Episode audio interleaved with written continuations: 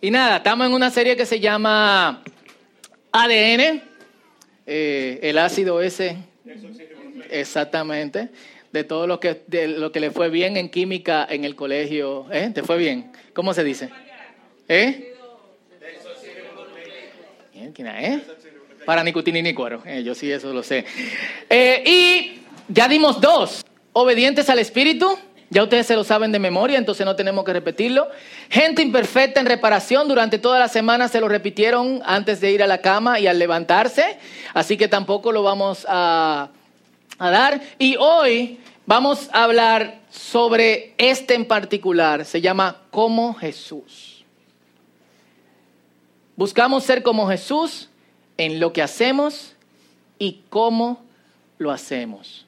Buscamos ser como Jesús en lo que hacemos y cómo lo hacemos. Yo tengo una pregunta, yo no la iba a hacer, pero sería bueno hacerla. ¿Qué es ser como alguien? Imitar las acciones de esa persona. ¿Qué más? ¿Eh? Ser o no ser. ¿Qué más? ¿Cómo? Conocerlo. ¿Y allá atrás? Obedecer, seguirlo.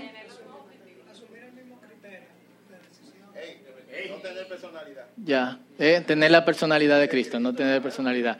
Y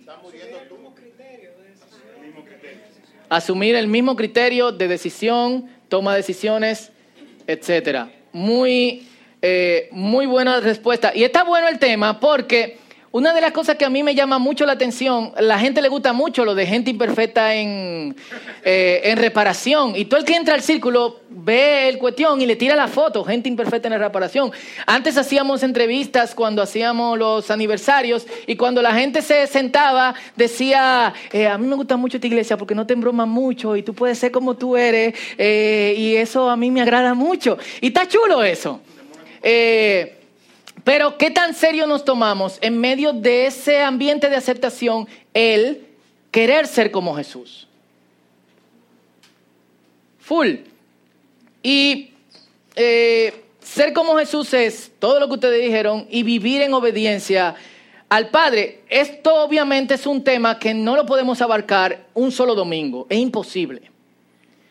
Como Jesús sería el año entero con práctica en la semana, poniéndonos en par y que algunos nos observemos en el seguimiento, llamar la atención a algunos porque se están pasando con otros. Mira, no hiciste la tarea de esta semana, oíste. Fauto, aquí no hicieron la tarea de esta semana. No, espérate, tranquilo, no nos convirtamos en religiosos. Entonces no podemos abarcar todo lo que tiene que ver como Jesús, sino que lo, queremos, lo que queremos hoy es darle la iniciativa, por favor pongan los celulares en silencio o en vibrador, gracias. Darle la pauta para que arranquemos y tengamos la intención de vivir de una manera que, agrada a, a Dios y ser como Él. Y como es un tema tan largo, yo quiero enfocarme hoy solamente en lo básico, que es lo único que trataremos esencialmente y que creo que es clave en, nuestra, en nuestro trabajo de ser como Jesús. ¿Y por qué eso es importante? Es importante porque cuando la gente nos vea, debería desear a Jesús. Debería desear ser como Jesús. Los cristianos lo han cometido muchísimo. Y todos los que están aquí son creyentes y saben que los cristianos que lo cometen mucho, ustedes no se identifican con ellos, ¿o sí? ¿Eh? No. no. Pero no hacemos mucho tampoco para que la gente cambie su percepción del creyente. Lo único que hacemos es más coro con la gente. Y está chulo eso. Pero cuando tú estás en el coro, ¿qué ven? ¿Qué hay que la gente pueda quedarse mirándote y decir,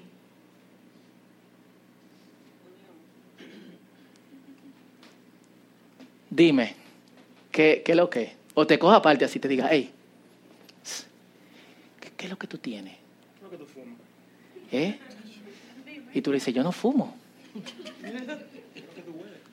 Yo no huelo. o sea, yo quiero ser como, Como Jesús, gracias. Este hombre es como Jesús. Denle un aplauso. Eh, esta semana yo puse en Facebook esta frase eh, de Dietrich Bonhoeffer.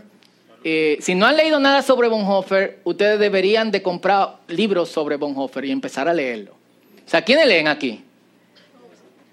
Cool. Hay audiolibros. Hay una película de Bonhoeffer. Todos, todos saben la historia de Bonhoeffer. Aquí levanten la mano. Quienes no conocen la historia de Bonhoeffer, levanten la mano.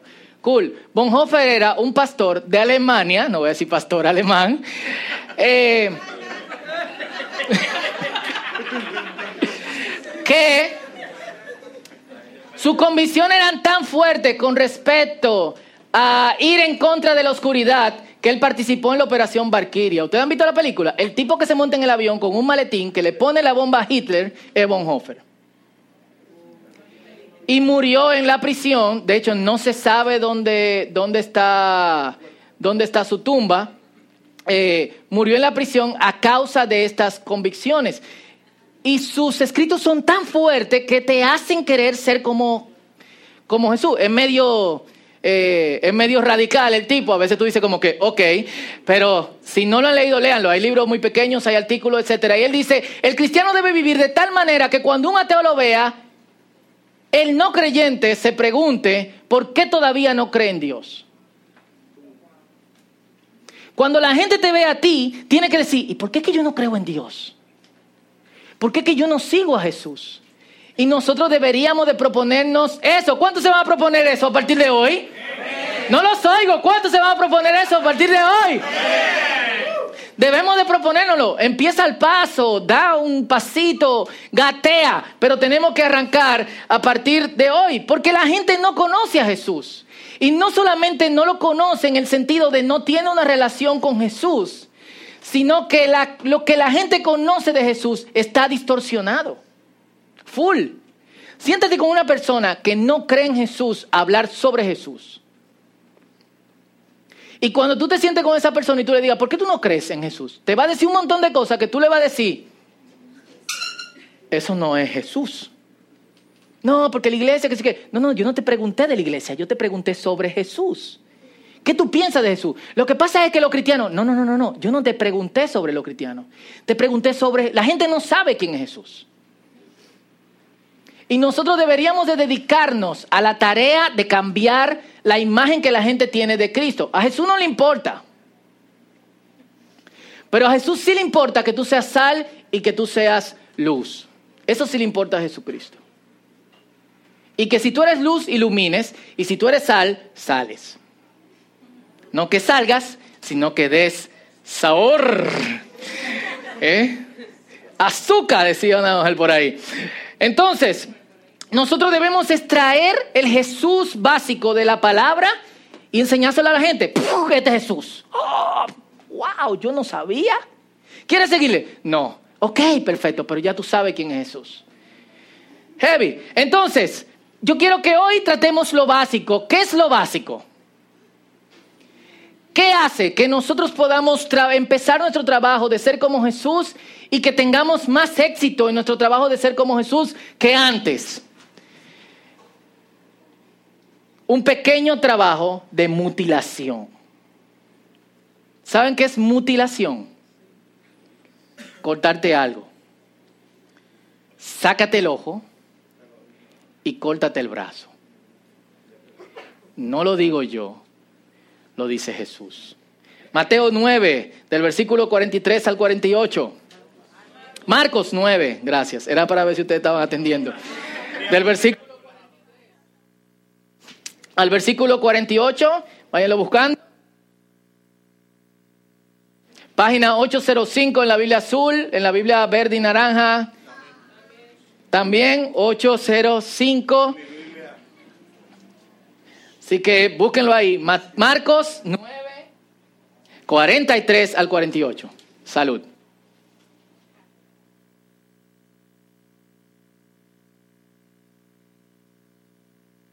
Y este pasaje empieza de una manera interesante.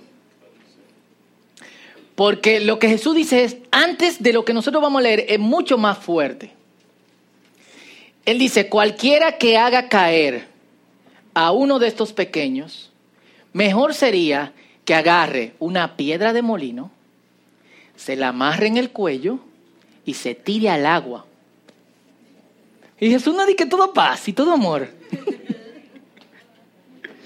Está fuerte. Podemos discutir eso después. Si ustedes quieren me invitan a un Taco Bell y hacemos una tertulia en la semana. Pero vamos a otra cosa hoy. Dice, versículo 43, si tu mano te hace pecar, córtatela. Es preferible entrar en la vida eterna con una sola mano que en el fuego inextinguible del infierno con las dos manos. Si tu pie te hace pecar, córtatelo. Es preferible entrar en la vida eterna con un solo pie, literalmente manco, que ser arrojado al infierno con los dos pies. ¿Están entendiendo? Y si tu ojo te hace pecar, sácatelo. Es preferible entrar en el reino de Dios con un solo ojo que tener los dos ojos y ser arrojado en el infierno. Ey, pero no se vayan. ¿Qué fue? Ah, eh, último versículo, donde los gusanos nunca mueren y el fuego nunca se apaga. Está fuerte este pasaje, ¿eh? ¿Quiénes lo habían leído antes? Todo el mundo. Son de las cosas que uno lee y uno dice, oh, Uepa, vamos a seguir adelante. Sí. Yo no sé si ustedes le han pasado que usted va a visitar a una persona que necesita consuelo. Y usted abre la Biblia y dice, vamos a leer, y no sabe qué leer, y agarra pasajes como este, y dice, vamos a leer en Marcos capítulo 40, menos versículo 43, si tu mano te hace pecar, cortate. Ah, perdón, déjame ir a Salmos a ver qué encuentro. ¿A le ha pasado eso? A mí me ha pasado pila de veces, y la gente se queda como... Y Jesús usó, es una metáfora. Cool. Jesús usó una hipérbole, de hecho. Hipérbole es que tú exageras una acción con el fin de llamar la atención a la gente para que practique una acción que en realidad ellos tienen que practicar.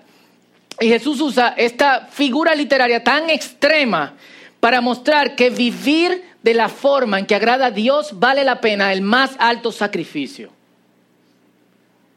Cool. Y Jesús no lo dice literalmente pero lo dice en serio. ¿Cuál es la diferencia de decir literalmente y decirlo en serio? Jesús no está pidiendo que nos mutilemos físicamente. Porque de hecho tú te puedes cortar el brazo, sacate el ojo, quédate un tronquito y tú vas a seguir pecando. Porque ¿de dónde fluye el pecado? Del corazón. Full, entonces tú puedes tener una cosa que te transporten y no veas, pero vas a seguir pecando. Full.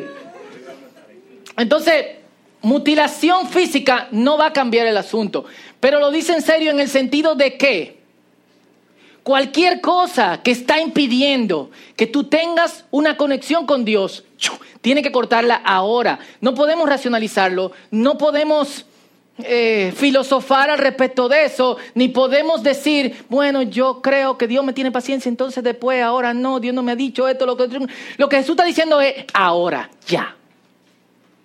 Full. ¿Por qué? Porque es mejor que tú entres a la vida, Él le llama. Que entres al infierno, que es real. De hecho, después de esta serie deberíamos de tener el infierno, para que hablemos sobre eso. Es real. Y eh, obviamente, si tú vas en la dirección incorrecta, si tú vas en dirección contraria a lo que Dios quiere para tu vida, es donde vas a caer. ¿Y qué está diciendo Jesucristo? Despójate de todo lo que de alguna otra manera te está impidiendo tener una conexión con Dios. Por eso lo dice en serio. Y vamos al texto. Dice, si tú, ojo, pie, mano, es decir, si existe la posibilidad eso obviamente nos da el contexto de que para todo el mundo no va a ser la misma cosa ni la misma parte. Y esto es, renuncia a todo obstáculo o cualquier asunto, sepárate de cualquier cosa que impida que hagas la voluntad de Dios. Y esto va a significar tremendos pasos de fe. Full. Porque en esta hipérbole metafórica Jesús usa partes del cuerpo que son esenciales para nosotros. Él no dice, si tu cabello te hace caer, pélate. Es mejor entrar calvo al infierno. Ah, eso es fácil. ¿Te entiendes? Que al cielo, eh, si tu uña te hace caer, tú dices, mira, la uña duele, pero es mejor sacarse una uña que cortarse una mano. O sea, y la uña crece otra vez.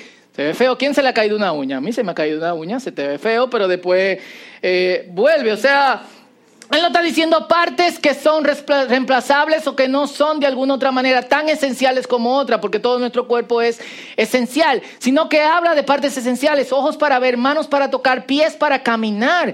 ¿Qué hay esencial en tu vida? Esencial. Que es parte de ti, que es muy difícil de despojarte de eso, que está impidiendo que tú tengas una relación con Dios. Eso es tu ojo, tu mano, tu pie. Eso es. ¿Qué hay? Piénsalo. Está duro, ¿verdad? Dale un zumbón. en el nombre del Señor.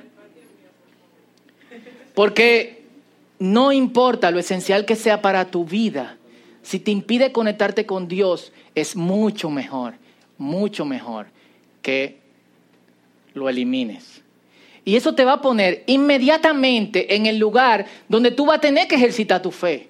Porque si algo es esencial para ti, si algo es necesario para tú ver, caminar o tocar, y vuelvo y lo digo y lo repito para que después no vengan y que cinco personas del círculo juvenil se cortaron los brazos esta semana porque el pastor mandó a que lo hicieran y dijo que la Biblia lo hiciera.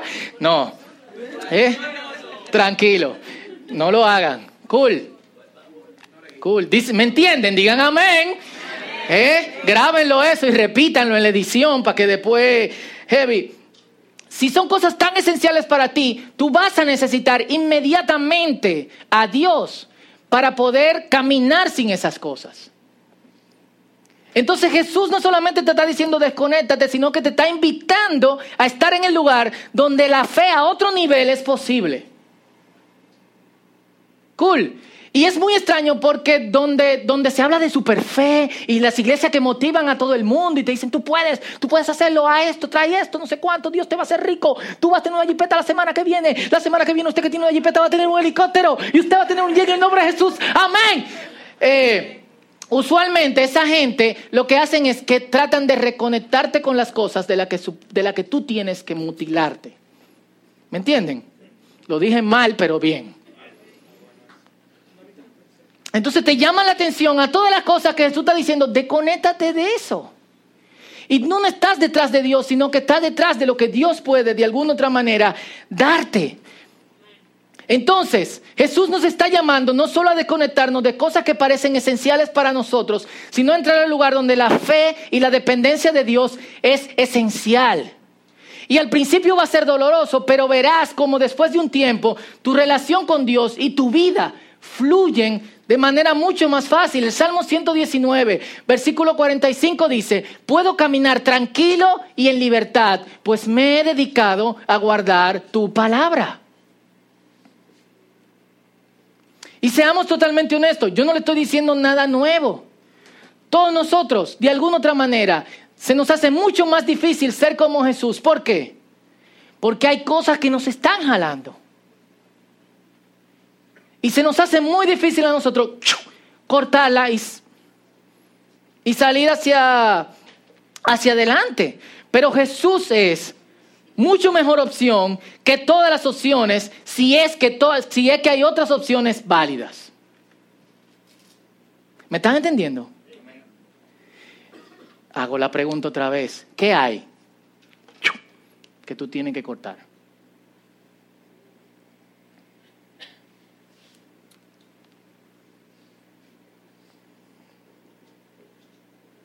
¿Cómo yo sé que hay algo que yo tengo que mutilar de mí? ¿Cómo yo sé que hay algo que yo tengo que sacarme?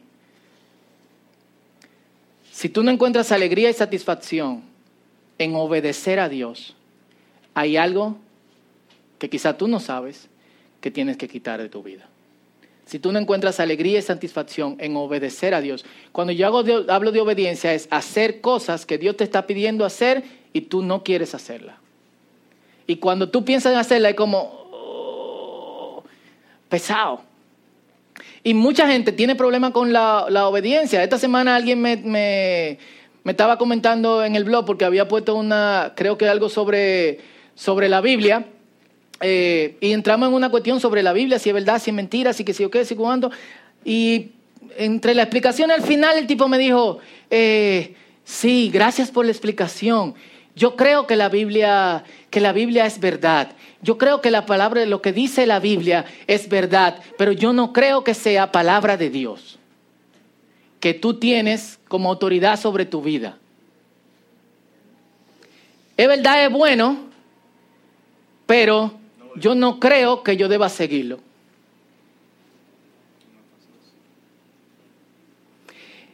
Y siendo honesto, valga la redundancia, Él está siendo mucho más honesto que muchos de nosotros. Full. Entonces eso es lo primero que tenemos que pensar. ¿Qué hay de mi relación con Dios que se me hace incómodo, que no me da alegría? ¿Qué hay que Dios me está pidiendo que... Oh, hay algo que mutilar. La otra cosa es, ¿qué hay? Que cada vez que yo estoy llegando a ese punto donde mi relación con Dios es mucho mejor, me tumba. Hay que mutilar.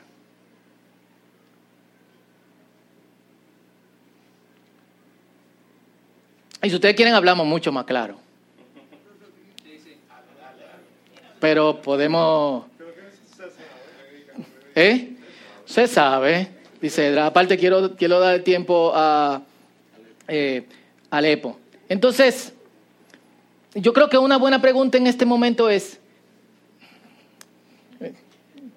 Hablemos de proceso. Sí, hay cosas que tenemos que mutilar. ¿Sí o no? Sí. ¿Hay cosas que tenemos que cortar en nuestra vida? ¿Sí o no? Full. Dice Noelia que va a ser un ojo flotante. Yo lo voy a cargar. Aquí está Noelia con todos ustedes.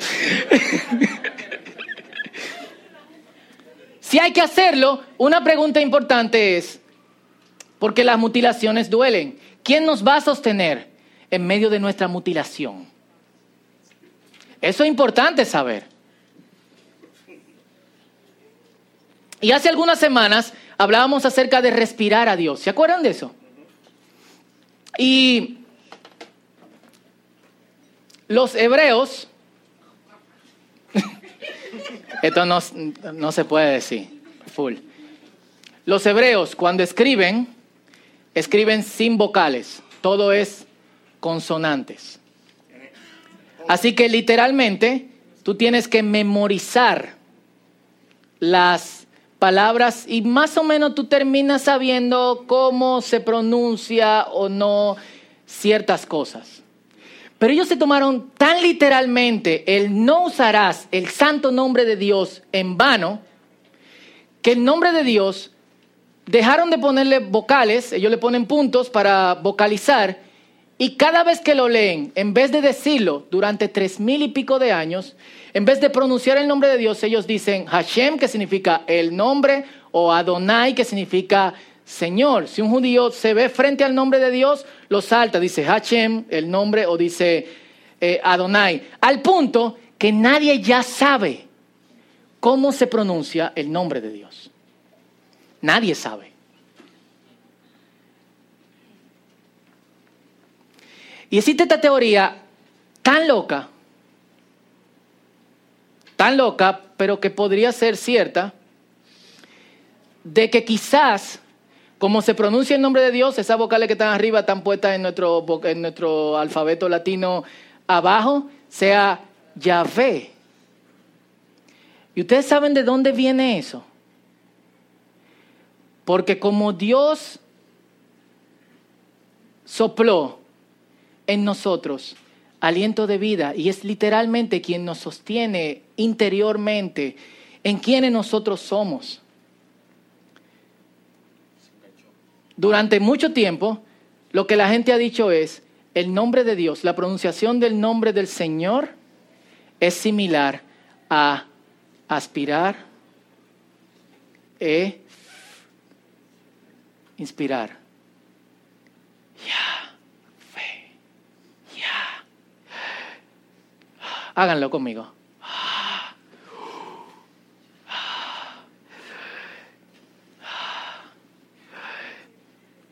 Haciendo que el nombre del Señor sea, literalmente la pronunciación del nombre del Señor sea la esencia de lo que nosotros necesitamos para ser sostenidos en medio de nuestras vidas. ¿Quién te va a sostener en medio de las cosas que tienes que mutilar? Ya. Ya. ¿Quién va a estar contigo cuando tengas síndrome de abstinencia por esas cosas que estás cortando en tu vida? Ya. Ya. ¿Quién va a estar ahí para sostenerte cuando ya no tengas aire? Ya. Loco, ¿no? El mismo Dios que nos dice, quítate algo, nos da las medidas para nosotros sostenernos en medio de ese quitar algo. ¿Qué nosotros sacamos de esto, gente? De, de, tomar pasos donde obviamente Dios nos va a sostener. ¿Recuerdan?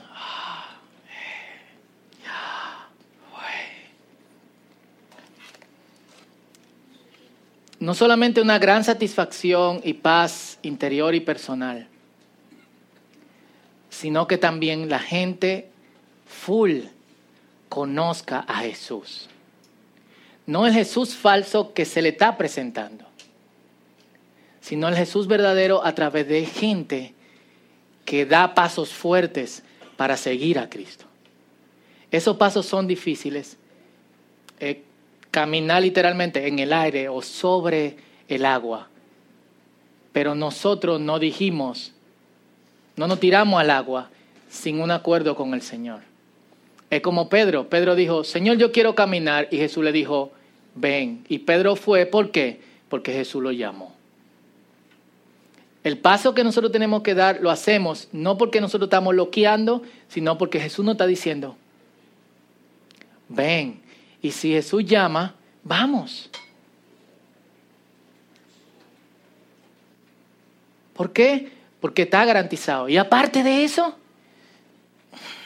eh, eh, full, mi cabeza se llena de, locura de solo pensar que la gente empiece a ver el Jesús de verdad cuando nos vea a cada uno de, eh, de nosotros.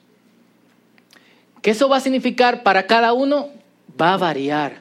Pero yo creo que nosotros, que somos el círculo y que parte de nuestro ADN es ser como Jesús, tenemos que tomar una decisión hoy.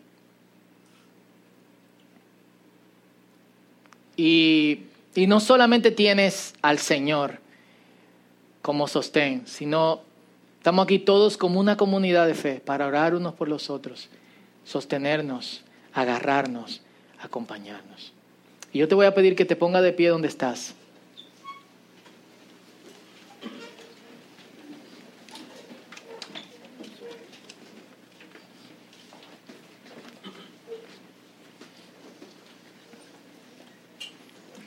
E inclines tu, cabeza y cierre tus ojos.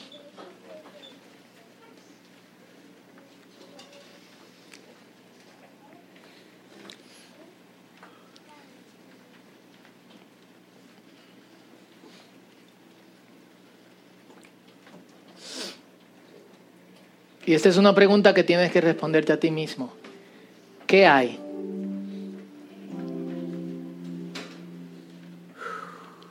¿Qué hay que tienes que cortar? ¿Qué hay en ti que tienes que sacar? En la mayoría de los casos tú lo sabes. En otro caso se te olvidó, pero quizá el Señor empiece ahora a acentuarte en eso.